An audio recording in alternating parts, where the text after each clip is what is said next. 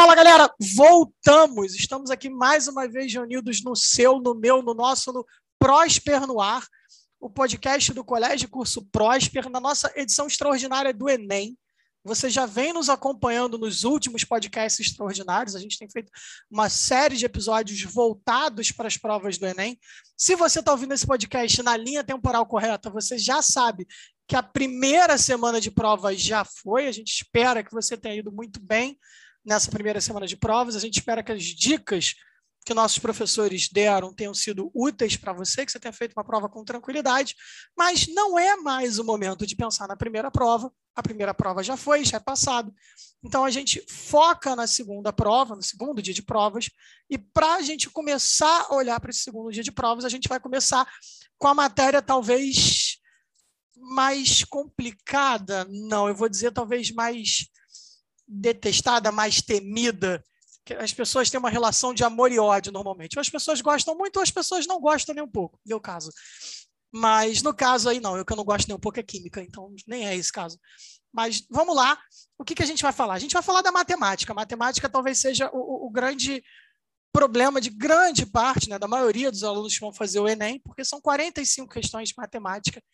E a galera, se não passou a vida escolar inteira se entendendo com a matemática, o pessoal já tem o um medo, já fica receoso, acha que pode jogar tudo por água abaixo. E a gente está aqui para explicar hoje para você que matemática não é esse bicho de sete cabeças, não é essa coisa muito complexa, pelo contrário. E para isso, a gente traz os melhores. Né? A gente vai fazer aqui, como tem feito nos outros episódios, a gente traz os melhores. E mais uma vez, estamos num episódio de estreias. Né?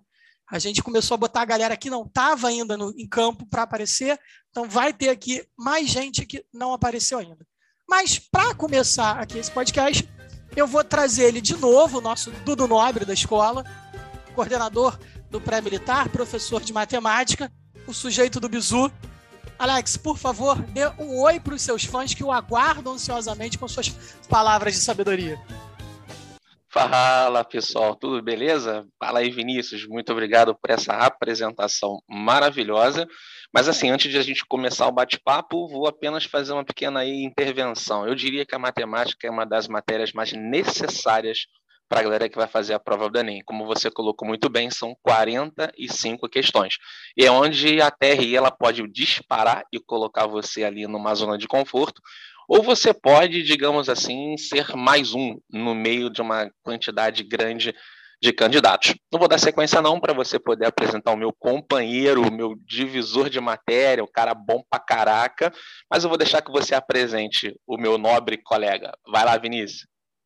Beleza. Então, gente, como eu disse, estamos numa estreia e a gente trouxe aqui a prata da casa. A gente pode trazer a categoria prata da casa, sujeito que veio da base, começou no fraldinha, foi para o junior, mostrou que tinha talento para o profissional, diferente da base do Vasco, por exemplo, que normalmente não mostra tanto talento, mas o sujeito é aqui prata da casa, tá brilhando, tá apontando muitos gols, tá fazendo a galera gostar de matemática de maneira irreverente, com muito pichote como música de fundo. E aí eu tenho aqui ele, o sujeito que tá me olhando aqui pela câmera e tá só sorrisos, mas eu tenho aqui o prazer de apresentar para vocês, para quem não conhece, o professor Felipe Wagner. Felipe, por favor, ao som desse pagode aqui no fundo, diga oi para os seus fãs. Caraca, aí Caraca, Ciossi. Pô, mas que apresentação, hein? Caraca, não sei, eu fico até sem palavras depois dessa daí, hein? Ah, que, que fenômeno. Assim, já que o Alex falou, né? Então, pô, também vou dar uma comentada. Assim, realmente a matemática, né? Ela, para a galera que tá começando, vai fazer aí o nosso segundo dia, assim, não, não deixa passar, não, cara. Não fica achando que não consegue, que não consegue, que dá sim. Entendeu? Assim, o Alex sabe que dessas 45 questões, né, Alex? Deve ter pelo menos aí umas, umas 15, umas 16 questões que ali aborda muito conteúdo fundamental, alguma coisa assim. Vamos dizer que você faça uma as contas básicas, assim, só importando para a gente realmente começar o nosso podcast, que eu estou animadaço para começar, é que dá sim, dá, dá para você desenvolver sim, dá para você conseguir tirar uma nota boa, sim, é, é só ter calma, é só ter calma. Assim, para a gente agora introduzir tocar fogo aí nesse podcast aí, que eu tô animadaço. Vambora. Beleza, senhores. Vamos lá. Eu gostei que o Alex já começou falando uma coisa pertinente. E aí eu acho interessante a gente pelo menos começar de leve por esse caminho antes de entrar na matemática em si. O Alex falou que o, a prova de matemática ela é fundamental porque ela é uma espécie de balança. Né? Eu vou usar esse termo aqui, ainda que vocês não tenham usado, porque dependendo de como está a prova de matemática e de como vai ser o resultado, né, a média nacional na prova de matemática, o TRI ele pode oscilar. Ele pode ir para um TRI mais tranquilo ou um TRI um pouco mais rigoroso.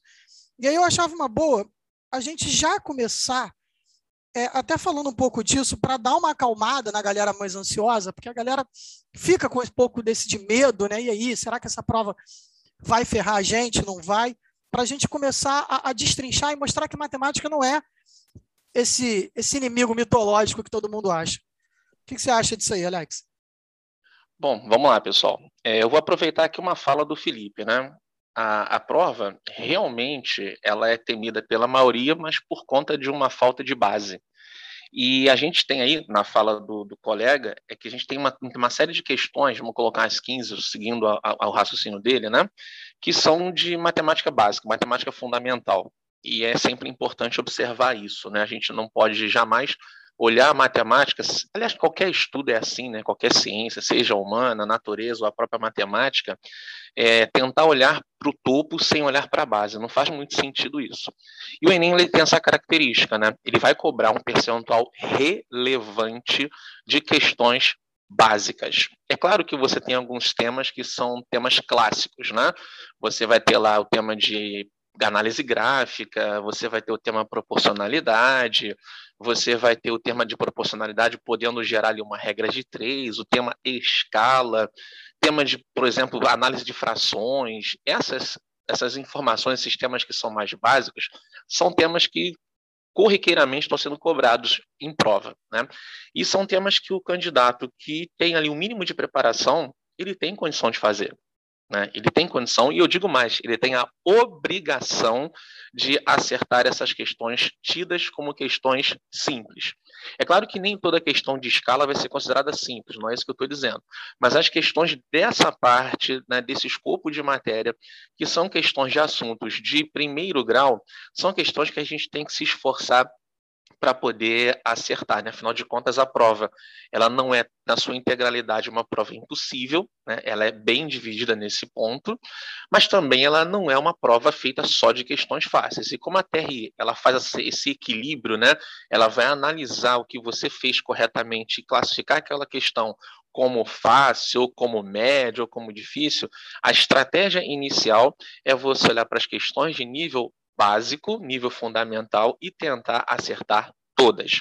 É possível? Sim com uma boa orientação, com aquele estudo muito correto, muito preciso.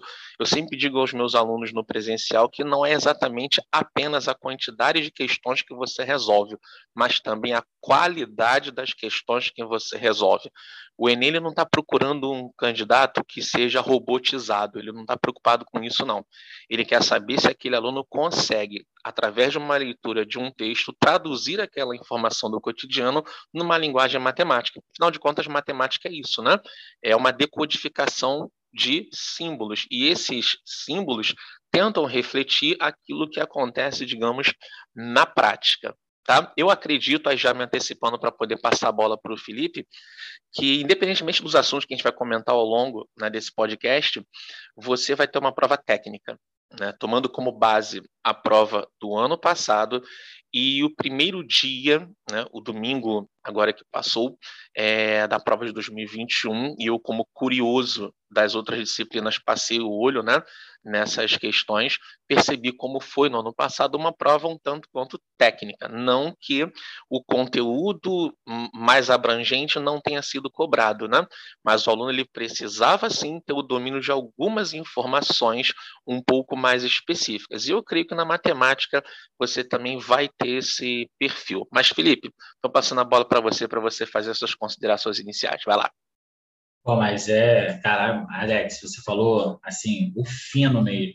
E isso é, isso é totalmente verdade assim em relação ao cara que está se preparando, o cara que está ali realmente estudando, pelo menos as questões ali de ensino fundamental, né? Pelo menos o, o conceito básico ali da matemática, ele ele tem a ele, ele tem que tentar, entendeu?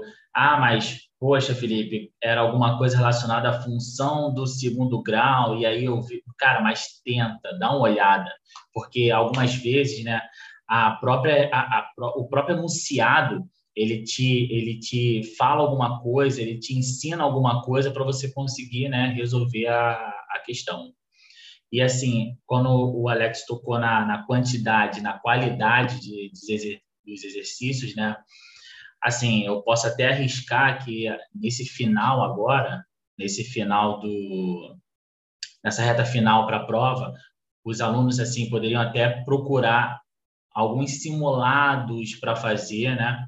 E aí até os alunos presenciais do PROS, eles conseguem, no caso, né, é, acessar uma gama enorme de, de simulados. Ah, mas aí eu vou precisar fazer as 45 questões? Não, cara. É para você treinar, para você, porque além de você chegar numa prova sabendo o conteúdo, ou seja, suas ferramentas para fazer as questões, você precisa né, de uma estratégia. Do tipo assim, vamos dizer, você olha para a questão e fala assim, opa, essa questão aqui está envolvendo equações trigonométricas. Caraca, mas acho que vai levar tempo. Deixa eu olhar outra questão aqui. Aí outra questão está falando de projeção ortogonal. Aí você fala, hum, essa daqui eu acho que pode ser mais tranquila, porque se a gente tivesse, né? Se a gente tivesse bola de cristal, seria tudo mais tranquilo. Mas assim, vamos dizer, e aí nessa nessa reta final, ali quando o Alex tocou na quantidade, na qualidade, é para você começar a ter a maldade, né? agora nessa reta final, de saber o que né, selecionar para fazer. Poxa, são 45 questões de matemática, cara. Pô, 45 questões de matemática é muita coisa, entendeu? A, a, sendo que você veio de outra semana fazendo uma redação 90 questões, agora você vem para mais uma semana para fazer química, física, biologia, matemática. Então, tipo assim, vai chegar, poxa, isso é isso é, isso é normal de, de, da pessoa não não conseguir fazer as 45 questões, ou seja, você tem que chegar sim com a estratégia, tem que saber selecionar as questões, interpretar o enunciado, porque além de tudo, né, você sabendo as ferramentas, você ainda tem que chegar com a sua interpretação o fino da dela, né? no caso. Aproveitando que você colocou muito bem, né, a, aprender a fazer a prova, é muito importante às vezes a gente olhar para as alternativas, que às vezes a alternativa ela é a forma de você resolver o exercício de maneira mais rápida. É, é na hora que você está estudando, né, para você aprender o conteúdo, tentar cercar as possibilidades, você vai fazer toda aquela questão um pouco mais pragmática, né? Aquela coisa mais técnica, e ok. Mas na hora da prova, onde o que importa é marcar o X no lugar correto, né? É muito importante você olhar para as alternativas, porque às vezes a gente não consegue desenvolver o raciocínio para chegar à resposta, mas a resposta está ali. Então, se eu faço alguns testes, por exemplo, testando alguns pontos específicos de uma função trigonométrica, testando alguns pontos específicos de um gráfico de função quadrática nas alternativas, pode ser que eu consiga eliminar quatro das cinco opções e achar a resposta assim. Então, é uma estratégia, né? Daí a importância de você, como disse muito bem, né, fazer o treinamento. O treinamento também passa por aí. Não é só para você aprender a fazer do jeito técnico, mas também você saber utilizar um artifício que eu chamo na sala de aula, usar a força da prova contra ela mesma, e o que é que seria isso? É você pegar as opções e fazer os testes. Isso não é vergonha para ninguém, né? É, parafraseando, se eu não me engano, acho que Dada Maravilha, Vinícius me corrija se eu estiver errado, né? É, é, feio não é deixar de fazer gol, feio não fazer gol, uma coisa assim, não, não me lembro agora, fugiu aqui os termos corretos, né? Mas não existe gol feio, lembrei, não existe gol feio. Feio é deixar de fazer gol. É mais ou menos isso, né? Não tem solução bonita, não tem aquela solução linda e maravilhosa. Você tem que botar ali no papel, marcou o X no lugar correto e tá valendo, tá? A gente pode agora, o, o, o Felipe, a gente fazer ali um comentário breve, né, de alguns assuntos, assim, bem rapidinho, né, para o pessoal se orientar. Você me permite começar ou não? Pode, pode sim. Então vamos lá, pessoal. É, eu divido inicialmente né, a parte matemática numa frente 1, e nessa frente 1 você vai encontrar aquelas questões de aritmética básica. Né? O que, que seria isso?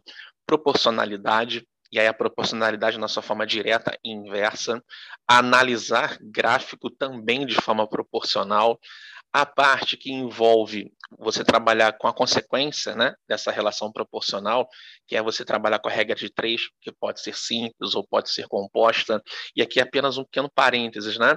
Quando as grandezas elas são diretamente proporcionais, aquela historinha de que aumenta uma e aumenta outra não está muito certo não, né? A ideia é que elas, na divisão, sejam constantes, né? as duas grandezas envolvidas, elas têm divisão constante. É claro que na hora de você interpretar isso na regra de três, como ela já é algo proporcional, basta você analisar se é direto ou inverso. Aí faz um pouco de sentido você pensar, né? Aumentar uma grandeza e aumentar a outra, neste caso, significaria ser diretamente proporcional. E o inverso, como o próprio nome está dizendo, aumentar uma e a outra reduzir. O que, em questões fora desse contexto de regra de três, também não está correto. A ideia de grandezas inversamente proporcionais são aquelas grandezas que têm um produto constante. E eu gosto muito de fazer, Felipe, uma analogia em sala de aula com a física, né? que é importante. Aquela relação de gases, aproveitando a galera que vai fazer química, por exemplo, pressão, volume e temperatura, né? sei lá, PIV tipo ovotó, como o pessoal chama aí brincando. Aí você tem lá, por exemplo, numa transformação isobárica, né? a, a, a pressão ela é constante. Então você fica na fórmula V sobre T igual a V sobre T. Isso quer dizer que volume e temperatura são diretamente proporcionais. E se você tem uma transformação isotérmica, temperatura constante, então P vezes V igual a P vezes V, como o produto é constante, então elas são inversamente proporcionais. Isso é algo que poderia ser cobrado numa prova de matemática sem problema nenhum. E a consequência disso, a porcentagem, né? não bem uma consequência, né? o capítulo seguinte seria ali a, a porcentagem, você trabalha com aumento, desconto, aumentos sucessivos, descontos sucessivos, é sempre muito importante lembrar, né? se eu estou aumentando alguma coisa em 10%, o fator multiplicativo é 1,1 esse 1,1 indica um aumento de 10%. Isso pode acelerar um pouco a nossa conta. E aí, já passando um pouco de bola para você, o Felipe, a questão das escalas, né? Relação de escala linear, superfície volumétrica com a parte da geometria. Mas vai lá, segue aí. Cara, o, o Alex, assim, vamos dizer, essa parte que você comentou, essa primeira parte, ela é, assim, se fosse para colocar num top 5, assim, direto já, já estaria no top 1, entendeu? Porque, cara, a relação de razão e proporção, grandezas diretamente, inversamente proporcionais, porcentagem ali, cara, pô, alguns alunos chegam comentando, ah, Felipe, o que, que, eu, que, que eu tenho que estudar para chegar na, na prova? Falei, cara, assim, eu não sei se, se é correto falar isso, mas eu falei assim, cara, é, esquece essa parada agora, no final, né? Esquece essa parada de função trigonométrica. Pô, se você sente dificuldade, cara, deixa bem para depois. Porque você, o seu foco tem que ser no, no, realmente o, o conteúdo ali fundamental. Razão, proporção, grandeza diretamente proporcional, porque ali onde, é onde está né, o maior foco de interpretação das questões do Enem. É ali onde ele consegue brincar bastante, né? Onde ele consegue desenvolver um raciocínio ali. Entendeu? Assim, é... tocando nessa parte de, de escala, né? A gente tem, no caso, vamos dizer, vamos ser bem direto, né? Vamos ser bem direto. A gente, a gente tem três tópicos, né? A gente tem as, as escalas é, envolvendo relações de comprimento, né? Vamos dizer, eu posso falar no caso entre entre duas figuras semelhantes, aí eu posso falar do dois, vamos vamos dar dois triângulos, dois triângulos equiláteros. Vamos criar um caso aqui, dois triângulos equiláteros e eles sendo semelhantes. Eu posso relacionar os, seu, os seus lados, eu posso relacionar as suas alturas, eu posso relacionar no caso, o perímetro. E aí o que, que acontece? Quando você relaciona, exemplo, uma figura 1 com uma figura 2, ali isso eu começo a ter a nossa a nossa razão de semelhança, né? a nossa constante de, de, de é, proporcionalidade. ou seja, a gente chama aquilo ali de, de K, né? a nossa razão de semelhança, a nossa, a nossa constante, K. Agora, o que, que acontece? Quando a gente leva isso para uma, uma superfície, uma superfície, aí o que, que acontece? A gente começa a desenvolver a ideia de área, né? E aí essa relação ela começa a ficar quadrática. Ou seja, exemplo, a, a relação entre a altura 1 e a altura 2, vamos dizer que ele pode comentar sobre terreno. Aí ele fala o seguinte para você, que no desenho para o real, o perímetro da cerca do desenho é 10 centímetros. E aí o, o perímetro na, que ele vai usar no real seja de, estou chutando, 10 metros. Aí você começa, você começa a assimilar uma ideia com a outra, achando a sua razão de semelhança. Aí ele pede alguma coisa relacionada à, à área, ou seja, aí fica essa essa constante ao quadrado, né? E aí no ah, eu estou precisando de um quadro branco. Eu não consigo.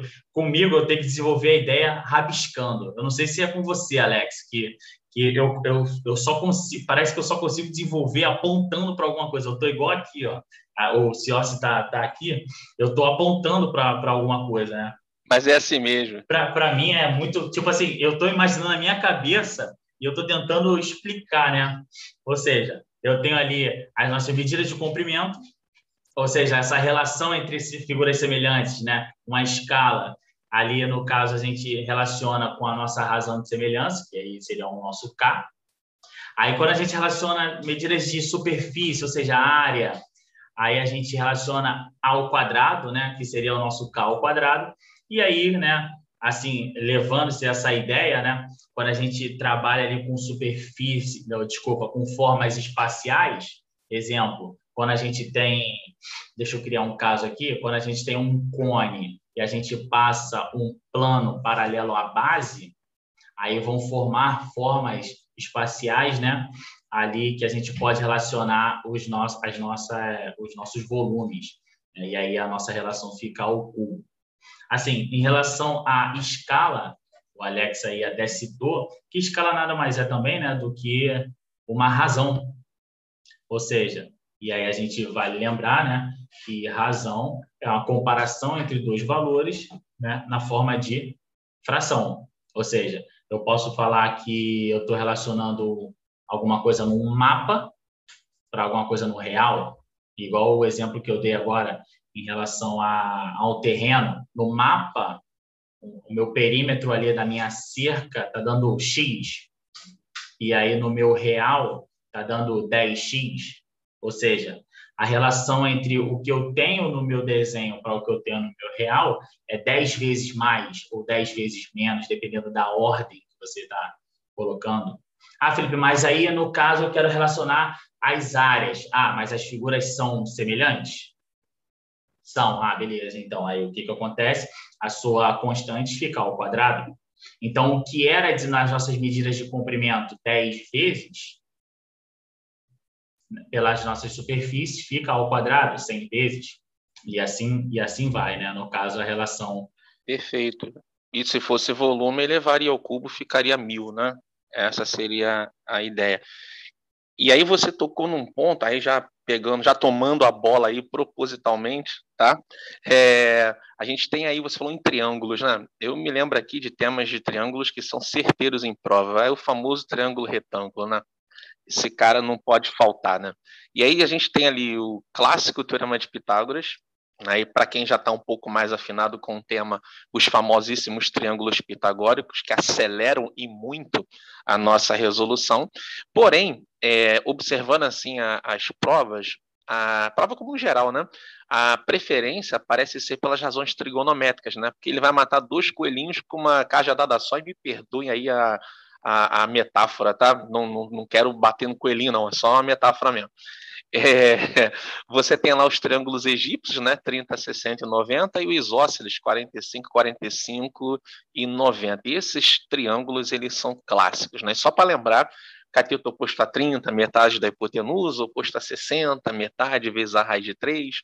E no triângulo retângulo isósceles, né, você tem lá o cateto cateto, que são os lados né, que formam o ângulo de 90 graus, e a hipotenusa, que vai ser o próprio cateto multiplicado pela raiz de 2. Lembrando aí que seria a diagonal do quadrado. Né?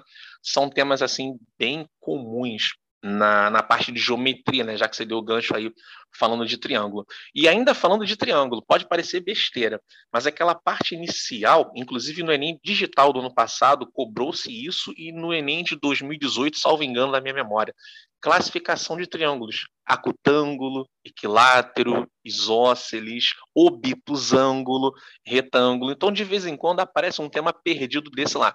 Então, a gente não pode sonegar foi o que você falou muito bem, né? Não adianta ficar olhando para a função trigonométrica se aquela base você acaba não tendo. E a ideia era a gente avançar, né? Você tem ali essa parte de aritmética inicial, né? E você pode partir para funções, por exemplo.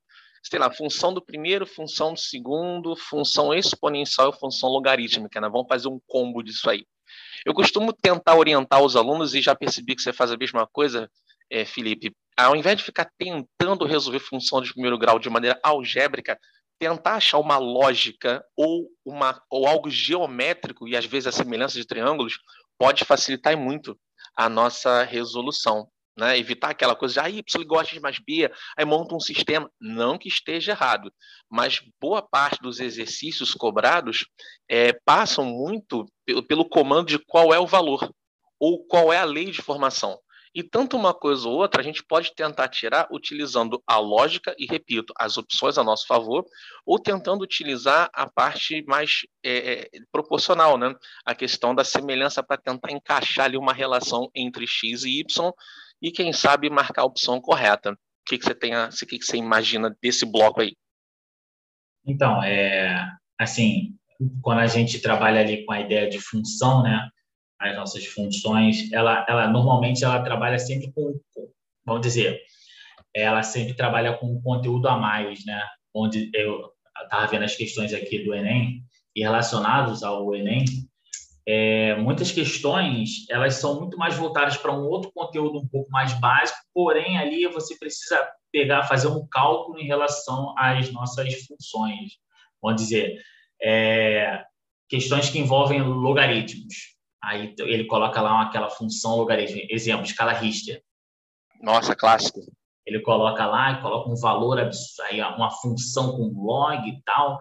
Aí você fica, nossa, não vou fazer. Mas ali é só um detalhezinho que você coloca um ao quadrado ou um ao cubo ali, que aí simplesmente deixa de ser uma, uma função logarítmica e passa a ser simplesmente uma potenciação. E aí você simplesmente só substitui alguma coisa, você acaba observando e aí deixa de ser um bicho de sete cabeças passa a ser um conteúdo, né? Ali no caso do, de nível fundamental. Só, só complementando, só complementando a ideia, vamos dizer, pelo, pelo que eu percebi, né, as questões do as questões do Enem, elas elas na maioria das vezes, né, elas prezam por resoluções mais rápidas. Ela não vai ficar quebrando a sua cabeça para você ficar demorando infinito tempo ali para tentar resolver.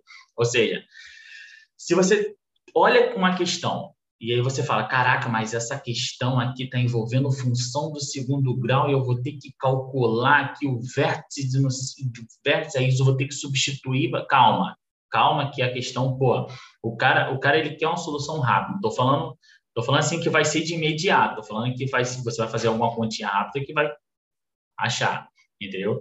É, as questões do, as nossas questões de, de função, no caso, ela, ela sempre é um caminho um pouco mais rápido do que você imagina, né? Que seja assim, vamos dizer, turbulento a, a resolução da questão. O que, que você acha, Alex? Eu vou pelo mesmo caminho é, aproveitando aí o seu, sua deixa na função de segundo grau, eu arriscaria dizer que se aparecer função de segundo grau na prova, eu vejo duas possibilidades. O primeiro é que você enxerga numa das competências, né, que é você fazer a modelagem da função. O que, que é isso? É você mesmo, você enquanto candidato, achar a lei de formação que traduz aquela função de segundo grau. E aí existe uma metodologia que não é aquela x quadrado mais bx mais c, que normalmente essa daí a gente foge dela né, é você criar ou pela forma canônica ou pela forma fatorada. E aí, se você que está nos ouvindo não, não sabe o que é isso, dá uma pesquisada, porque é importante. Para você criar a função do segundo grau, a forma fatorada ou a forma canônica. E dentro da forma canônica, tem duas informações ali que também são muito importantes para a prova, o x do vértice e o y do vértice, que vão fornecer para a gente valores máximos ou mínimos, ou então valores que vão tornar a função máxima ou tornar a função mínima. E aí é muito comum essa confusão, né? O aluno ele confunde o x do vértice com o y do vértice. Lembrando as fórmulas, né? O x do vértice é o menos b sub 2a, o y do vértice menos delta sub 4a. Só que o que, que é o x do vértice? Né? Ele é o que torna máximo ou torna mínimo. Vamos dar um exemplo aqui. O cara te deu uma função de segundo grau que traduz a trajetória de um projétil lançado em alto mar.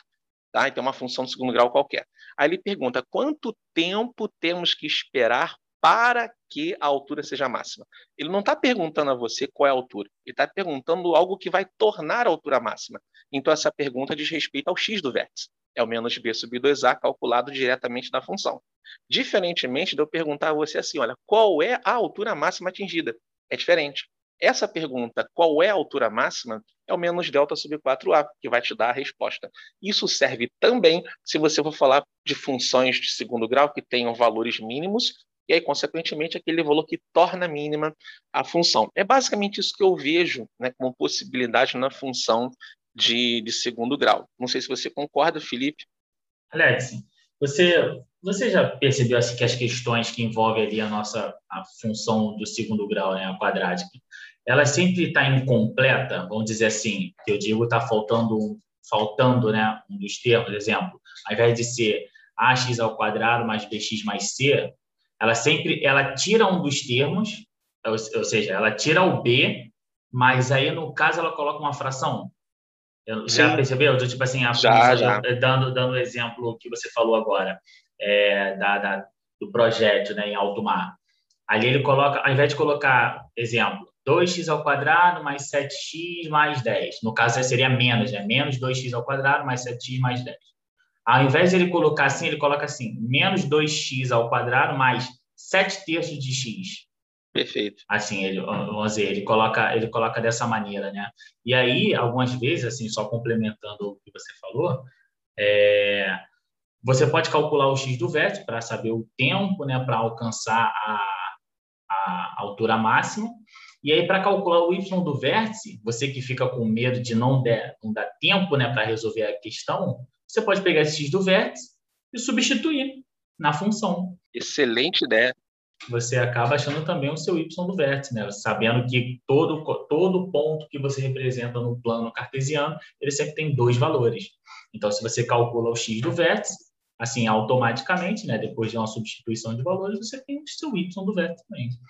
Entendeu? Aí, aí a ideia, né? pode até facilitar também, né? Ah, filho, mas eu preciso calcular o y do vértice menos delta. Calma, calma, calma, fica tranquilo. Aí você pode fazer simplesmente essa substituição, né? Curiosamente, Felipe, essa tua ideia está num, num, dos materiais né, que a gente vai dar ao longo dessa semana para o presencial. Eu tenho uma questão que eu fiz exatamente usando essa sua ideia. Exatamente isso que você acabou de falar mostrar para o aluno que nem sempre você vai precisar encontrar o menos b sub 2a, o menos delta sub 4a usando a fórmula. Existem metodologias que você encontra as mesmas coisas e com uma velocidade um pouco maior. Aí eu vou avançar um pouquinho, é, vamos pensar ali na. No, voltando rapidamente para o log, eu acho que é importante só deixar claro que as propriedades de log são importantes, apesar de chatas, né? Mas assim, para a galera que não, não gosta muito, mas é importante que você tenha, vocês tenham em mente isso aí na, na, na, ponta do lápis, vamos colocar assim, as propriedades do log. É claro que existem aquelas que são mais comuns, né? Produto virando soma, divisão vira subtração, a potência vira produto, mas existem outras que valem a pena a gente dar uma olhada. Mas essas três que foram mencionadas, acho que já são de bom tom. E a exponencial, que em geral a gente resolve utilizando a própria lógica, muito, muito comum você ter uma exponencial que acaba recaindo numa PG, e você utilizando a lógica mata a questão, ou propriedade de potência. A propriedade de potência ela vai facilitar muito a vida do, do candidato, né? que está dentro daquela matemática mais básica. Né? A propriedade de potência ela vai ajudar muito na hora de mexer com função exponencial. Fala, perdão, pode falar. É, porque lá, lá atrás você falou, pediu para eu falar sobre escala, né? E aí ficou faltando falar sobre volume. Perfeito. E aí, no caso, pô, volume assim, se você tá. Assim, são, são dois, são dois, são duas partes ali, né? Bem, bem grandes, né? Para deixar bem claro que você não pode deixar passar, é a nossa geometria plana e a nossa geometria espacial, né? Vamos dizer, a nossa geometria espacial, quando a gente fala de volume, cara, desculpa, mas, poxa, pelo menos você tem que ter a ideia que para calcular um volume de um prisma, é, você vai depender, poxa, da sua área da base, e aí, no caso, né, a sua altura. Então, aí, no caso, nosso volume vai depender, não tem uma fórmula pronta, ah, volume do prisma, qual é? Não, vai depender do, do polígono que está ali prestando na base, né? Assim, que, que acontece? Eu já vi muitos casos, né? Que ele tenta sempre, relacionando geometria espacial, ele tenta sempre brincar, né, com a sua, com a sua, com a sua, com o seu raciocínio, com a sua imaginação. Pronto. É, as questões ali no, de geometria espacial sempre, sempre tenta brincar ali com sua, com a sua imaginação. Ou seja, vou criar um exemplo. Você tem um prisma de, de base quadrangular, e aí vamos dizer que tem uma altura de 15 centímetros. Aí ele fala que vai, vai fazer um furo em uma das em uma das faces, em uma das bases e vai colocar uma mangueira.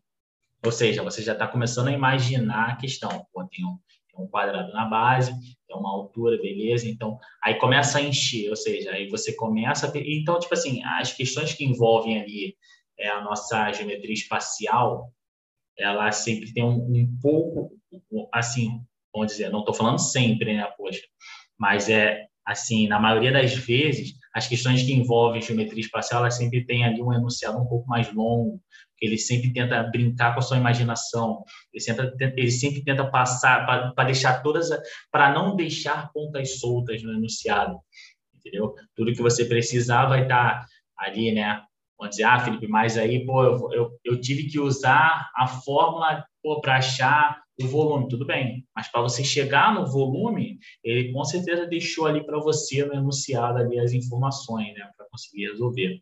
Então, assim, em relação a em relação à geometria espacial é muito importante, né, você saber o volume, cálculo do volume, você saber essa relação de como achar é, área total, você saber que, poxa, a sua, a sua quantidade de face, a sua quantidade diversa, a sua quantidade de aresta está relacionado a, ao polígono da base, aqui eu estou citando o prisma, mas tem a pirâmide, ou seja, poxa, tenta imaginar, eu sempre falo isso com os alunos, o, Alex, sempre tento falar assim, cara, é, é, imagina, pô, coloca, coloca, pô, pensa, pensa. Poxa, se você tem um, se você tem um decágono, e você está trabalhando com a pirâmide, o que, que você imagina? Pô, você imagina que você vai ter o polígono ali com os 10 lados e todos eles vão ter que estar tá ligados a um ponto só, que está fora do plano. E aí o que, que acontece? As suas faces laterais né, serão relacionadas ao polígono da base. Então seriam 10. Aí, pô, aí você imagina. Caraca, são dois vértices na base e um em cima. Ou seja, qual é a forma que foi formada? Qual é a forma que foi formada? Não, desculpa. Mas qual foi qual foi o polígono que ali que foi formado, né? Pô, foi formado um triângulo. Aí, pô, então as minhas faces laterais são triangulares. Poxa, tá vendo? Aí você começa a imaginar. Assim, o, o que o Alex, poxa, sabe muito bem é que na matemática, ainda mais em geometria, você tem que fazer o passo a passo. Exemplo, você, você sabe que você tem que chegar no volume, mas para chegar no volume você precisa achar a área da base. Aí, algumas vezes, o, a, o prisma ou a pirâmide, ela é oblíqua.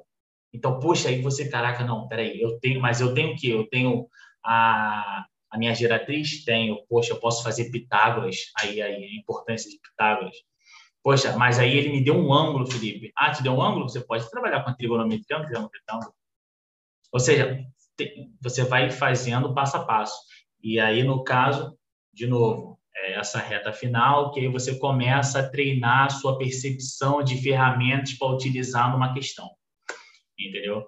É assim que, é, poxa, se pudesse falar alguma coisa para você, seria para você, no caso, é, interpretação, cara.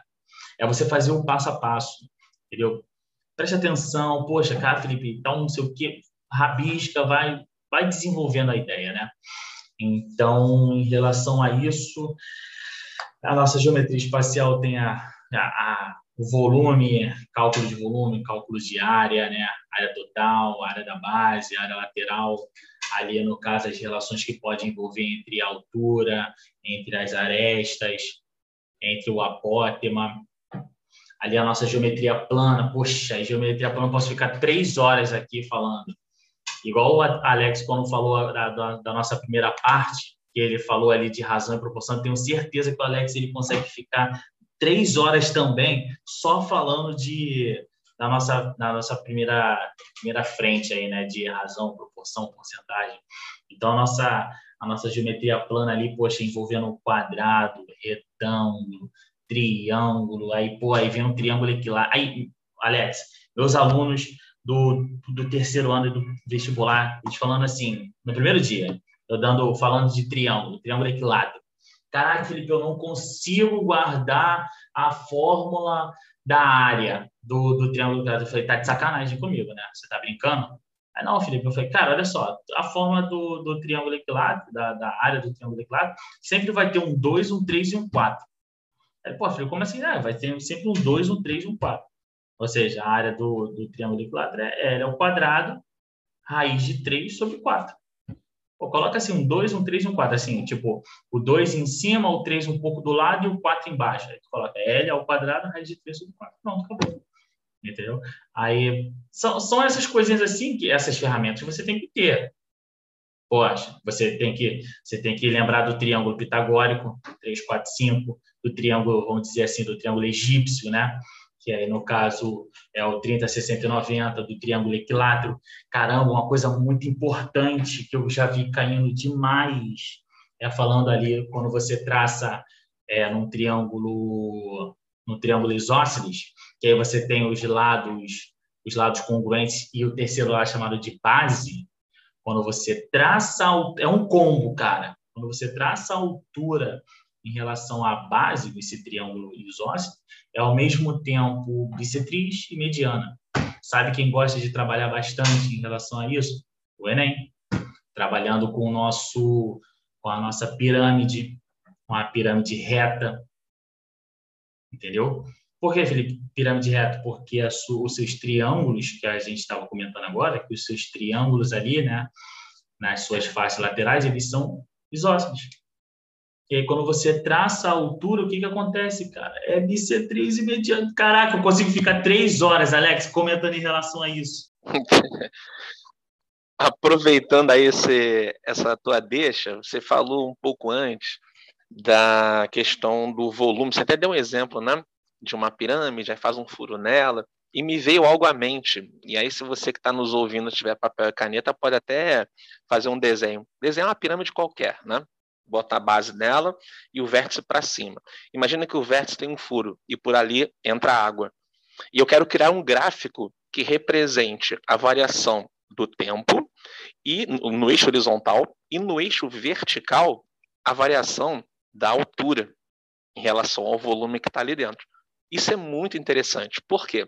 Esse gráfico ele não vai ser linear. Por que não? Né? Se você imaginar a pirâmide, bota a base da pirâmide como um quadrado, que é aquela pirâmide mais clássica, né? E você vai enchendo de água, demora mais para o nível subir da água de baixo para cima do que, digamos, da metade para o final dela, porque você tem menos coisa para preencher. Então, esse gráfico ele vai sugerir algo como se fosse uma exponencial crescente. Você que está me ouvindo agora, se conhece o gráfico da exponencial crescente, é interessante olhar porque essa é uma analogia importante. A prova pode fazer isso. Ela vai cobrar volume de você, está cobrando, vai cobrar o raciocínio, a imaginação, está cobrando, só que ela também está cobrando a interpretação gráfica. E aí é que está o diferencial, né? Então, esse é um exemplo interessante, talvez um dos poucos que a gente vai acabar comentando em aula, em em um podcast, né? É você criar uma base, pega uma pirâmide qualquer, bota uma base ali e furo no vértice e coloca água ali dentro. E vai medindo o tempo e a altura. Você vai perceber que a altura, o nível, né, vai demorar mais a subir nos estágios iniciais, nos, nos instantes iniciais, até um certo momento acima da metade da, da pirâmide que ela começa a, a, a explodir, né, digamos assim, a, o seu crescimento, porque tem menos coisa para preencher. Fica aí uma boa dica, um bom exercício para a prova. Isso aí, muito bom, muito bom mesmo. E aí, voltando ali para outra frente, tenho dois temas que são centrais: contagem e probabilidade esses dois temas certamente vão aparecer em prova. E assim, não há muito para onde correr, né? A gente tem o famoso princípio da contagem, as, os arranjos, permutações, que de uma certa forma a gente consegue resolver utilizando o princípio da contagem, as combinações, que também é possível, mas em geral o pessoal usa a fórmula, e as permutações com repetição. E a gente vai tentar destrinchar a diferença, digamos, entre três dessas coisas que eu acabei de mencionar aqui. Quando você pensa, por exemplo, em permutação, arranjo, ou a permutação simples, no caso, o que você está focando é no ordenamento dos objetos. Né? Você vai colocar, por exemplo, pessoas numa fila, você vai colocar pessoas, por exemplo, num, num auditório. É, essa troca de posição das pessoas em relação às cadeiras, a troca de posição das pessoas em relação à fila, ela gera um novo evento, ela gera uma nova contagem. O tema, na verdade, ele é contagem. E a contagem ela se diferencia de uma da outra no caso da permutação simples e dos arranjos, tá? Porque você, ao trocar os elementos de posição, não precisa ser todos, basta dois, né? Trocou dois elementos de posição, você gera uma nova contagem. A gente chama de uma nova arrumação. Você pensa numa fila: André, Bruno e Carlos. Essa é uma primeira arrumação. Se você coloca André, mas coloca logo a seguir o Carlos e bota o Bruno para o final, apesar dos elementos serem os mesmos, você está falando de uma nova arrumação. Então, esse é um princípio da contagem. Aquilo que você coloca os tracinhos horizontais, analisa as hipóteses e multiplica os resultados ao final. Então, a ideia desse princípio da contagem é você estudar um evento, sendo que fracioná-lo em etapas. Você tem um evento grande. Por exemplo, arrumar pessoas numa fila. Só que você tem cinco lugares nessa fila, então você tem cinco etapas de análise. Só que você, digamos, não tem ali, você tem cinco pessoas na fila, né? Então, se você tem cinco pessoas, qualquer uma das cinco pode ocupar a primeira posição. A segunda posição só pode ser ocupada por quatro pessoas, e assim sucessivamente. E esse raciocínio ele se estende, por exemplo, se você quiser colocar pessoas num pódio. Tem, digamos, oito atletas na final dos 100 metros rasos determinada competição. Quero saber de quantas formas eu posso premiar os três primeiros. Não tem vaga no pódio para todos os oito, só tem vaga para três. Mas os três que forem lá, se trocarem de posição, vão receber medalhas diferentes. Então eu posso pensar nisso como se fosse ali, ah, na verdade é, né? O princípio da contagem: oito possibilidades para ser o campeão, qualquer um dos oito pode ser. Em segundo lugar, sete, porque se você tem um campeão, ele não pode estar em segundo ao mesmo tempo, afinal de contas, ele não é Deus, para quem acredita. E no terceiro lugar, né, você tem ali as seis possibilidades. E a sequência ela vai seguindo aí é, dessa forma. E você tem a combinação, né, que já é um pouco diferente, porque a combinação não está preocupada com ordenamento. A combinação está preocupada com os elementos que fazem parte dali. E aí é muito comum a gente observar nas questões de prova ele fala de comissões, equipes, times, junta médica. Essas palavras elas dão um indício de que o que importa são os membros daquele grupo. Você está fazendo uma escolha, né? você está fazendo um subconjunto. Então, um exemplo aqui: eu tenho 10 pessoas e essas 10 pessoas vão disputar partidas de tênis uma pessoa enfrentando todas as outras, né? Cada uma delas enfrentando todas as outras. Quantos jogos, quantas partidas eu posso, eu tenho que desenvolver disso aí? Bom, eu posso pensar numa combinação. São 10 pessoas escolhidas duas a duas, imaginando que a partida de tênis seja simples, né? Um fulano de tal A contra um fulano de tal B e não em duplas, né? Dois de cada lado. Você está falando então de uma combinação 10 para 2, que vai dar lá seus 45. Por que, que isso é uma combinação? Se você pensar, você pensar, né, por exemplo, no, sei lá, Serena Williams e Venus Williams, as duas irmãs, né? A Serena jogar contra a Vênus é a mesma coisa que a Vênus jogar contra a Serena. A partida é a mesma, não importa o lugar da quadra que elas estejam. Por quê? Porque a dupla envolvida é a mesma. Então ali nós estamos falando de uma combinação. Nesse caso, a gente pode fazer até diferente. De repente, alguém está ouvindo, ah, não faria assim, não. Eu faria 10 vezes 9. Por que 10? Cada uma das pessoas envolvidas. E por que 9? Porque cada uma das 10 pessoas enfrenta 9. Né? Ela não se enfrenta, mas enfrenta outras 9. E por que, que divide por 2? Porque a Serena enfrentar a Vênus na mesma partida é a mesma coisa que a Vênus enfrentar a Serena. Então divide por dois para não ter essa contagem dupla. Então a ideia da combinação passa muito por aí, né? E aqui cabe uma observação importante que também vai estar na nossa aula presencial, que eu já estou fazendo jabá na nossa aula presencial no Próspera essa semana. É, é, comum também nessas provas mais técnicas a pessoa dizer assim, olha, eu tenho uma comissão ou uma, uma junta médica, vamos pensar assim, uma junta médica. Visualiza você que está me ouvindo aí junta médica. Eu tenho médico, eu tenho que escolher dois, e eu tenho que escolher três enfermeiros, beleza? Dois médicos e três enfermeiros. Só que eu tenho oito médicos e dez enfermeiros. Eu quero saber quantas comissões com esses membros, dois médicos e três enfermeiros, ou seja, cinco, eu posso montar. o evento é a montagem da junta. Sendo que as etapas você está olhando para médicos e para enfermeiros. Então, eu vou analisar dos 10 médicos que eu tenho à minha disposição, né, uma combinação. Não sei nem se eu falei 10, né? mas uma combinação lá de tantos médicos escolhidos 2 a 2. E, ao mesmo tempo, de tantos enfermeiros escolhidos 3 a 3. Serão duas combinações que, ao final, deverão ser multiplicadas entre si. Então, para arredondar a explicação, digamos que eu tenha seis médicos para escolher dois, combinação 6, 2 a 2. E eu tenho oito enfermeiros para escolher três, combinação 8, 3 a 3. Vou multiplicar os dois resultados e vou encontrar lá o total de elementos da nossa junta. E para finalizar, para não ficar tagarelando muito aqui, Felipe, deixar você seguir, a permutação com elementos repetidos, que ficou assim muito evidente na prova do ano passado. Né? Houve duas questões na prova do ano passado de combinatória, uma delas falando sobre o Lord Voldemort, né, aquele cujo nome é impronunciável, e um outro de deslocamento de um ponto A até um ponto C, passando por um ponto B. As duas questões trabalhando com permutações com elementos repetidos. No caso do anagrama, porque era claro que as letras repetiam. E no caso do deslocamento, a repetição ela se dava no tipo de movimento, movimentos horizontais e movimentos verticais. É um tema importante, acho que vale a pena dar uma sequência. E sobre probabilidade, Felipe, o que você tem para falar aí? Cara, probabilidade, ó, tipo, em relação à análise combinatória e probabilidade, para mim, assim, vamos dizer, o conteúdo, Alex, eu acho que você até concorda comigo, o conteúdo é, é tranquilo. O conteúdo é tranquilo, de você, pô, poxa, você pegar e você, tipo, guardar a informação das, das formas ou aonde. Agora, o que realmente pega nesses, nesses, né, nessas questões é a interpretação.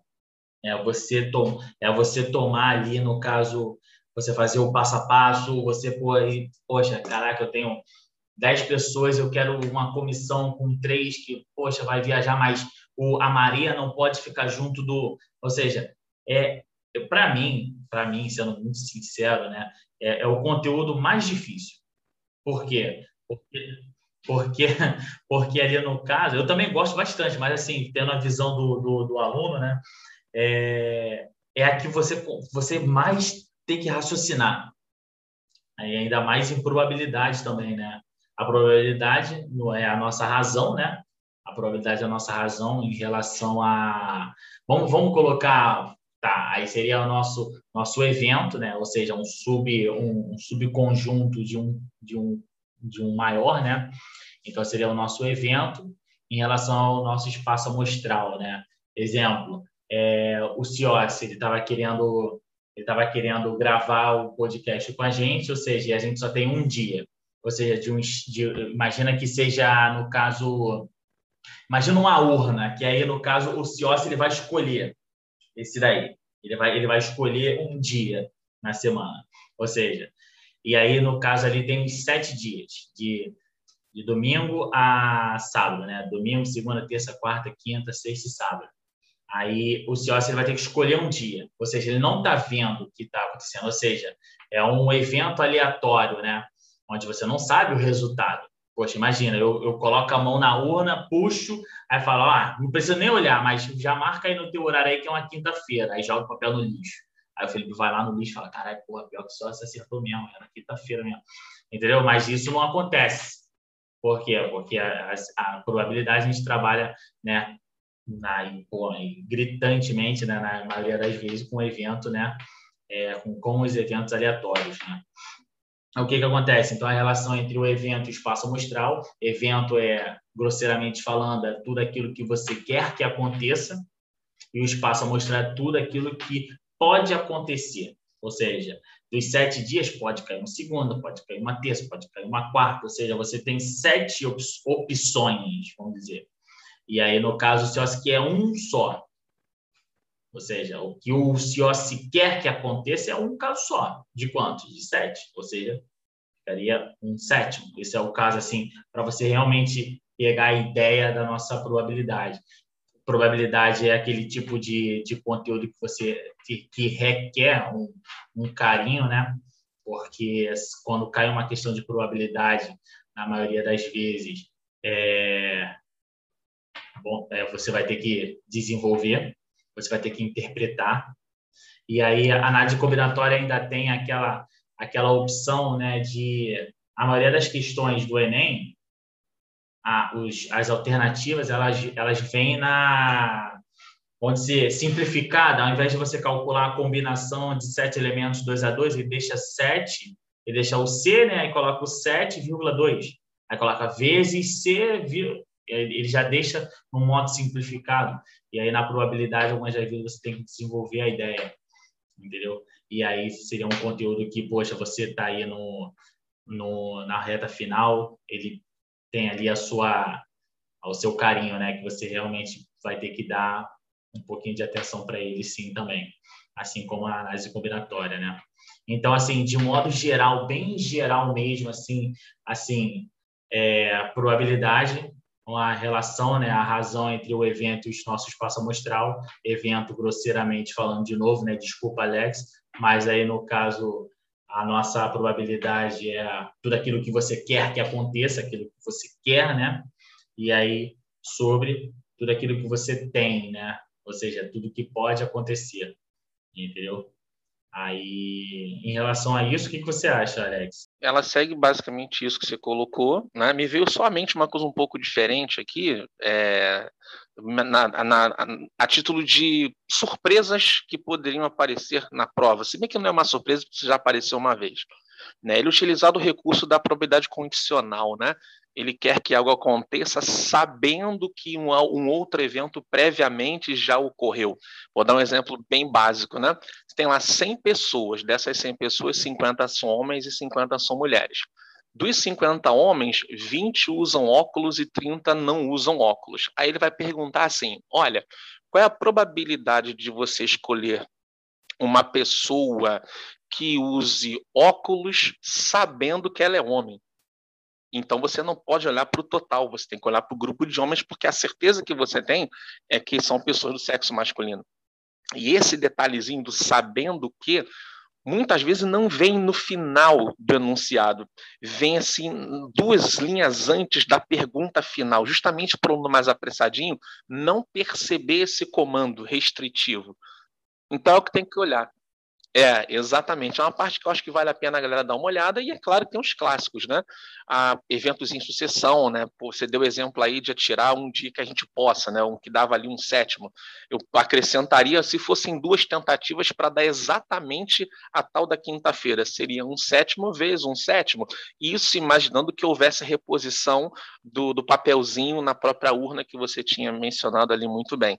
Não tem assim muita surpresa. Tem algumas variações que são clássicas. Utilizar com conjunto, por exemplo, faz lá uma pesquisa, aí nessa pesquisa com 100 pessoas verificou-se que, aí vai dar uma série de informações, você monta lá diagramas, conjuntos, né, diagramas de Venn, ali você tem as suas informações e dali você vai tirar a, a, a probabilidade. É um tema, concordo contigo, que tem que estar bem atento, mas não se assustar com o tamanho do enunciado, tá? Às vezes o enunciado de probidade ele é um pouco extenso, mas é só para assustar, principalmente se eles vêm com aquelas questões de loteria, né? O cara coloca assim, ah, se custar seis reais, você tem 60 números e você pode marcar, exemplo, seis, e desses seis ele bota do lado o total de possibilidade de marcação, e aí depois ele te dá a probabilidade, a, a chance do cara ganhar lá no final em percentuais. Ele vai te perguntar qual é a probabilidade do cara ganhar. Ou seja, é só você olhar para a porcentagem que ele já te deu lá na tabela. Você não precisa fazer a conta. Né? Às vezes isso acontece só para dar um susto. Bom, essa é a informação que eu teria para complementar. Você tem sobre esse tema alguma coisa mais? É, então, aí no caso, assim, a probabilidade ela nunca vem sozinha, né? Aí você falou muito bem em relação à porcentagem, aí trabalha também, no caso ali, a nossa razão e proporção, né? Muito mais voltada para a razão. E aí também ali comentar sobre a análise combinatória, né? Que algumas vezes ele pode também colocar ele pode colocar 10, 10 jogadores. E aí, aí colocar entre entre esses 10 colocar Ciossi e Felipe. Aí qual é a probabilidade da primeira equipe ser tal tal tal do Ciossi e Felipe? Ou seja aí então aí ela ela nunca vem sozinha ela sempre vem carregada de outra informação de outro conteúdo né e aí, em relação a isso, cai muito, cai muito em, é, com porcentagem. E assim, eu também já vi, né, as questões envolvendo ali a análise combinatória também. Ali a ideia de combinação e é, arranjo de combinação, né, no caso. Assim, em relação a isso, você falou muito bem, Alex, é, em relação à a, a, probabilidade condicional. E, poxa, a, a, acho que a mais clássica, assim, né, é quando ele fala ali do, do alvo, que sempre tem aquela questãozinha que envolve alvo, que envolve é, chance de alguma coisa acontecer, aí ele tira ali aquela, vamos dizer, ah, mas pode acontecer isso, porém, tal, tal, tal. Exatamente, sempre no final do enunciado, ele deixa essa, essa, essa pérola, né? Ele sempre deixa essa, esse, esse essa informação mais importante para o final. Muito bem citado nessa parte da probabilidade condicional. Me veio aqui em mente, aí já dando sequência, né? É, alguns temas que são fáceis, né? O aluno ele pode acertar, acho que não tem muita dificuldade. Um deles é matrizes, não é um tema muito corriqueiro, mas quando aparece, vem aparecendo com aquelas aplicabilidades que ou você soma a linha toda ou você soma a coluna toda.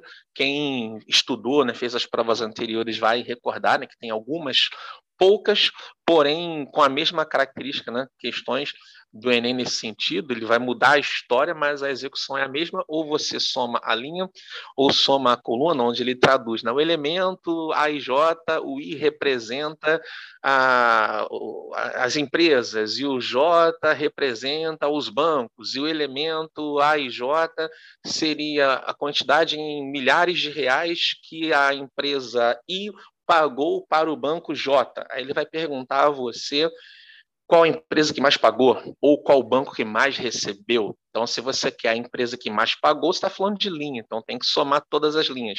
Se você quer saber a, o banco que mais recebeu, como o banco neste caso é a coluna, somaria os elementos em coluna para ver o maior resultado. Então, acho que matriz não tem muito para onde correr, é basicamente isso aí.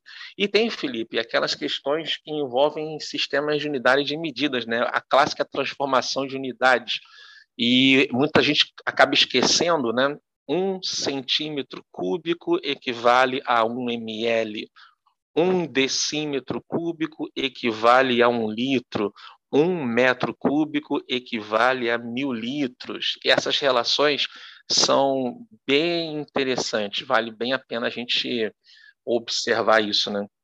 É, com certeza. Exemplo, aquela relação das unidades de comprimento, aquela relação entre as nossas unidades de superfície e as nossas ali sobre volume e capacidade, né?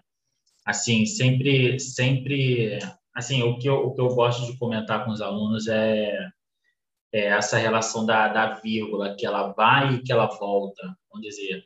Ali, no caso, poxa, se fosse, tá bom, é, é uma tabela, eu estou imaginando a tabela aqui, Alex, assim, é uma tabela que não é difícil de você guardar, mas, poxa, se você tiver uma dificuldade, pelo menos guarda a relação entre o quilômetro e o metro, que o quilômetro e o metro, imagina, imagina peças, imagina peças, assim, é, grandes, é, que ela vai diminuindo de, de tamanho, né? Imagina, o quilômetro ele é muito grande, ou seja, uma peça do, do quilômetro equivale a muitas do nosso do nosso metro. Então, vamos dizer que imagina o quilômetro como uma peça maior e aí o metro ali uma peça intermediária e aí do decímetro, centímetro milímetro vai diminuindo. Ou seja, do quilômetro por, por metro, imagina, do quilômetro por metro você tem três casas de distância. Aí do metro por decímetro, do centímetro por milímetro, ali só tem, no caso, uma casa só de distância. Ah, Felipe, mas aí, poxa, essa, essa parada de vírgula que vai, vírgula que volta, poxa, é, é exatamente isso. Se você está querendo transformar o decímetro por metro, imagina, você tem 25,4 decímetros e você quer passar para metro. Poxa, você está voltando, ou seja, a sua vírgula realmente ela vai voltar uma casa só entendeu? Assim, em relação à nossa unidade de comprimento, agora em relação à, à unidade de superfície, se fosse para dar uma dica, aquele doisinho no expoente, ele diz muita coisa para você. Poxa, ele fala do, do metro para o decímetro, você tem uma casa só. Porém, o que, que acontece? Do metro para o decímetro ao quadrado, a, a, essa quantidade de pulos que você dá em relação às suas, às suas casas, elas são duplicadas. Ou seja, ao invés de você passar do metro por decímetro uma vez só, você passa duas. Aí, no caso, um metro quadrado equivale a uma, duas casas e 100 decímetros quadrados. Assim como temos para o nosso volume. E aí você tem, acho que uma das relações mais importantes são aquelas três, três últimas ali, né? É, é ali do, partindo do metro, metro cúbico, Aí você tem o decímetro cúbico e o centímetro cúbico. E aí, no caso, um metro cúbico equivale a mil decímetros cúbicos. Por quê? Porque você tem uma casa só de distância entre eles. Imagina realmente que o metro é um intermediário. E aí, no caso, metro, decímetro, centímetro e o nosso milímetro, aí a cada casa, já que aquele 3 do nosso isso é uma dica, né? Esse 3 ali a cada casa, você triplica a quantidade de, de vezes que a sua vírgula está caminhando. Está indo. Ela está indo, no caso. Assim, é, esse, esse conteúdo mais assim puxado aí para nossa, as nossas transformações, né? Ela, ela era muito trabalhada também com aquela com aquela parte da matemática que assim os alunos acho que ficam até com medo, que é em relação à multiplicação e divisão de números decimais. E aí eu, eu falo para ele, poxa, cara, eu sei que você quer, quer adiantar o trabalho, poxa, eu sei que a sua cabeça já está pensando na resposta, e aí você realmente puxa o celular para adiantar suas contas. Porque, tipo assim, no, eu, eu sei, eu, eu pelo menos eu, eu acho, né, eu posso estar sendo inocente, vão dizer, o cara está pilhado querendo resolver a questão, e aí ele se depara com uma divisão de números decimais.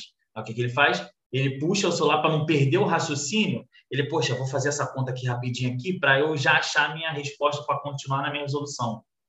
Mas assim, toma cuidado, vai treinando. Poxa, você tem uma divisão de números decimais. Exemplo, 0,64 dividido por 0,8. Poxa, o que você vai fazer? Primeiro, iguala as casas decimais. Não é 0,8, coloca 0,80, duas casas, duas casas. E aí você faz 64 dividido por, por 80 faz assim, poxa, você está multiplicando 0,64 por 0,8, tira a vírgula, multiplica normal. Aí no final, coloca, volta as casas, né? no caso você não tirou 3, inclui 3. Entendeu? Assim, é... e aí no caso, algumas vezes, né, o Alex, eu vejo assim, os alunos falam, pô, Felipe, eu estava fazendo minhas contas lá, cara, na, no simulado ou até na prova, pô, Felipe, eu estava fazendo minhas contas, só que caiu uma multiplicação de números decimais lá, cara, que aí, pô, aí eu falei, tá, e aí, mas o que, que, que, que você fez? Que, que transformação? Ah, não, Felipe, pô, era para relacionar quilômetro quadrado, e aí, poxa, eu peguei o metro quadrado e passei para o quilômetro quadrado também, pô. Porque já tá a primeira informação era quilômetro quadrado, então falei, não, aí você tá de, de brincadeira comigo. Pô, ao invés de você passar tudo para metro quadrado, ou seja, para você realmente eliminar as suas, as suas, as suas casas decimais, poxa, você voltou para acrescentar mais casas decimais que isso, cara. Entendeu? Então, essa percepção também é importante. Pô, que conta eu tenho que fazer para eu não ter a vírgula? Ou seja, eu pelo menos, eu pelo menos eu gosto de resolver as questões fracionadas. Ou seja, pegar as minhas informações e ao invés de, porque eu acho que é um vício do aluno, né? Ah, Felipe, a, a, a solução dessa questão aí deu 0,74666666. Eu falei, não, pô, você está de brincadeira comigo, cara. Coloca a questão aí em forma de fração, cara. Poxa, aí por quê, Felipe? Ah, porque você pode simplificar. Você pode, alguma, alguma vez, você, alguma, alguma hora, você pode. Ele pode pedir a relação entre, entre razão e proporção, e aí você ter essa noção. Entendeu? Então, assim, é, só, só finalizando a ideia, eu já vou me empolgando, né? Eu vou indo, indo, indo. Aí, quando a gente tem a nossa, a nossa transformação, né? essa, essa ideia também vem muito ali puxada para nossa para nossas operações com números decimais. Né? E aí, poxa, isso daí é, isso é fundamental, é básico, né? Desculpa, mas é básico você saber transformar ali em unidade de comprimento, né? E aí outra parte ali, no caso, as nossas superfícies e, os nossos, e o nosso volume. E a relação entre volume e capacidade pode representar a mesma situação, porém são são informações, né? São ideias diferentes, né? Entendeu? E aí, no caso, a similaridade dos dois seria seria aqui um decímetro cúbico, igual o Alex falou.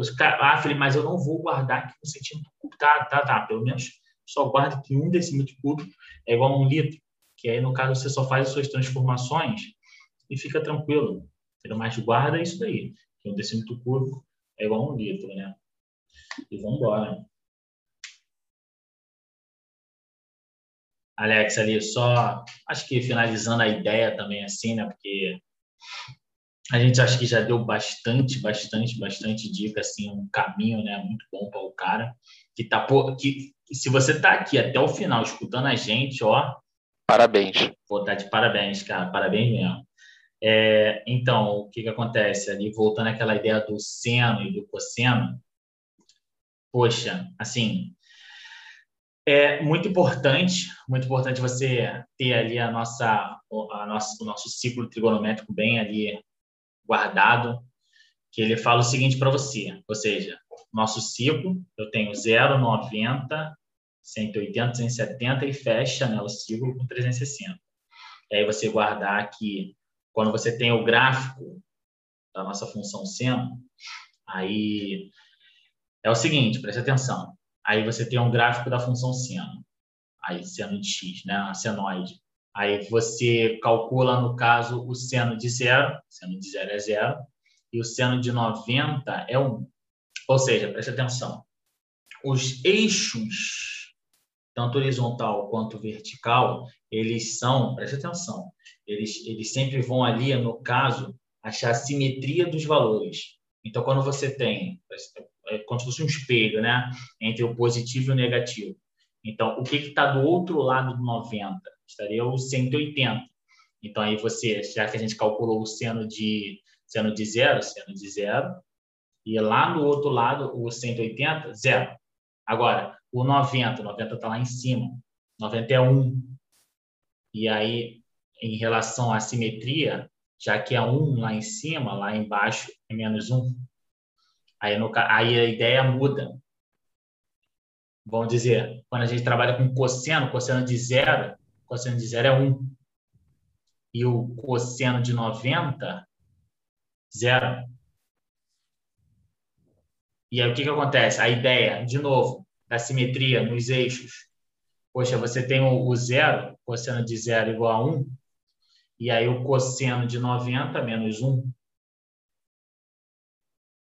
Aí você, você sobe cosseno de 90, zero.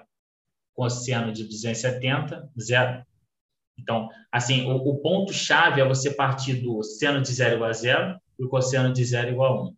Desse ponto aí, você consegue achar do 0, 90, 180, 270 e o seu 360. E até a partir partindo desses pontos, partindo desses pontos, você até consegue achar os quadrantes, os que são positivos e os que são negativos.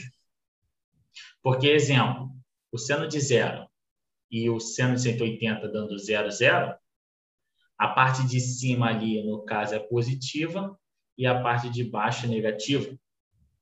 Agora, o que, que acontece? Quando a gente fala do nosso cosseno, aí fica lá em cima fica 1 e ó, ele não vai fazendo esse percurso. Olha só, tá vendo? Eu tô aqui como se eu tivesse o cara estivesse me olhando. Aqui, ó, ó, olha.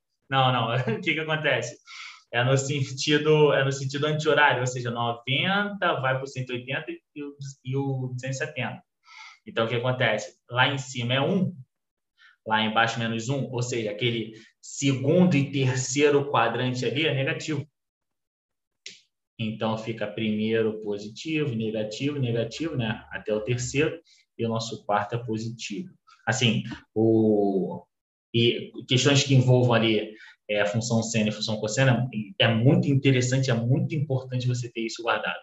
De novo, parte do princípio que o nosso seno de zero é zero e o cosseno de zero é um, que ali você tendo essa é, é, essa ideia dos seus eixos, lembra que é sempre é sempre aquele aquele, aquela circunferência e aí tem um eixo perpendicular e um eixo horizontal, que aí no caso, desculpa, desculpa, um vertical e um horizontal, que aí no caso aquele aquelas aquela, aqueles traços que fica dentro da circunferência, aquilo são os eixos.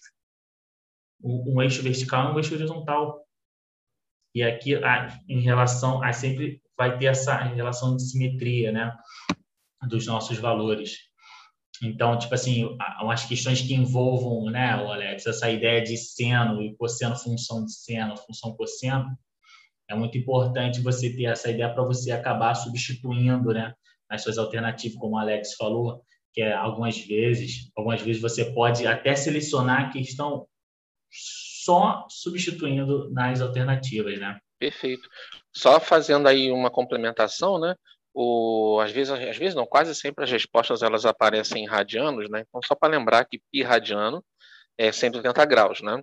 E aí meio que tentando organizar, né, essa nossa fala final, se você tem papel e caneta à mãos aí, anota aí, bota uma tabelinha seno cosseno, tá? E você vai escrever assim: 0, 90, 180, 270 e 360. Como se você estivesse escrevendo uma pequena planilha, ok? Com três linhas, tá? Aí na segunda e na terceira linha você vai colocar na primeira coluna seno e cosseno, e depois, a partir da segunda coluna até o final, você vai escrever 0, 90, 180, 270 e 360. Aí na primeira linha, onde está o seno, você vai escrever os números na ordem que eu for mencionando, né? Seno de 0, 0. Depois no seno de 90, 1. Depois no seno de 180, 0. De 270, menos 1. 360, 0. Aí tu vai na linha de baixo no cosseno.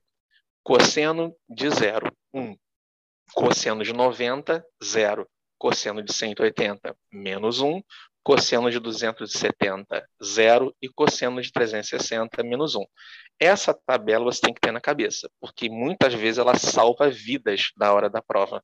Você olha para o gráfico, substitui os pontos fornecidos que o gráfico está te dando nas alternativas e, em geral, você acaba encontrando um desses. Se não for um desses, vai ser aquele clássico 30, 45, 60. Isso aí é algo que pode ajudar muito.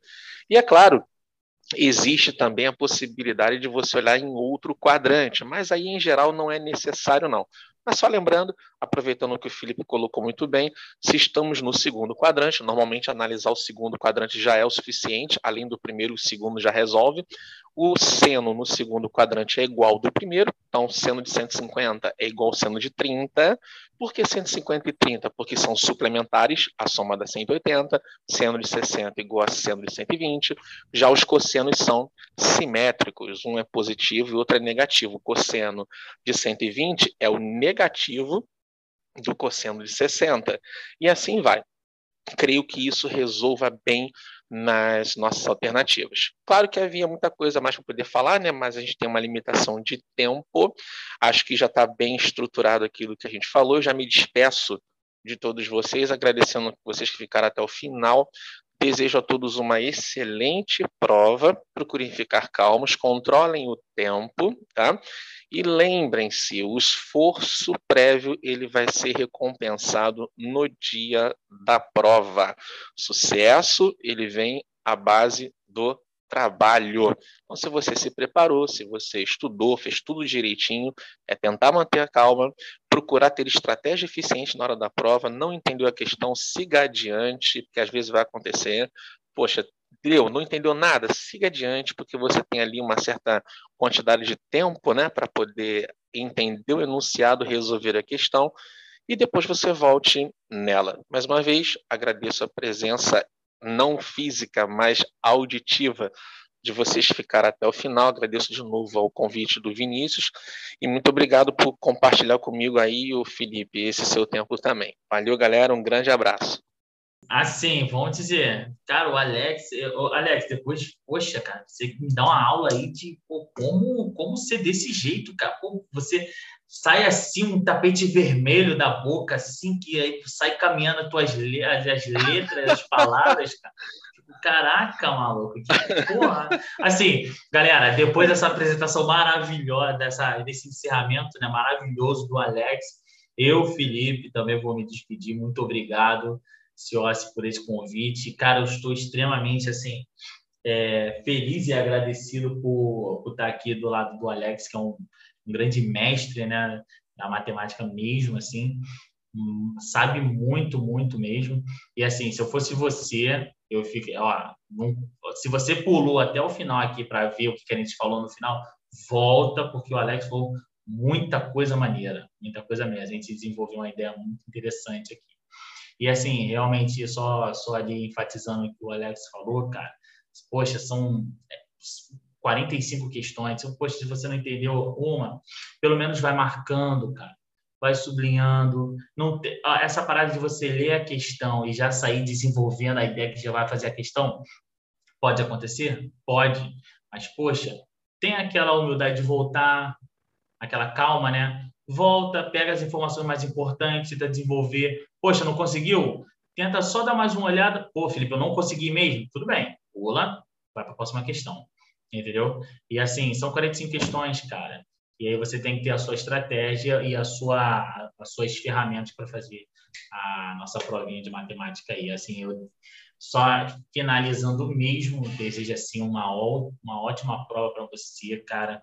Assim, mantenha calma, porque acho que o, o, grande foco do Enem é, o, é te vencer no cansaço, né?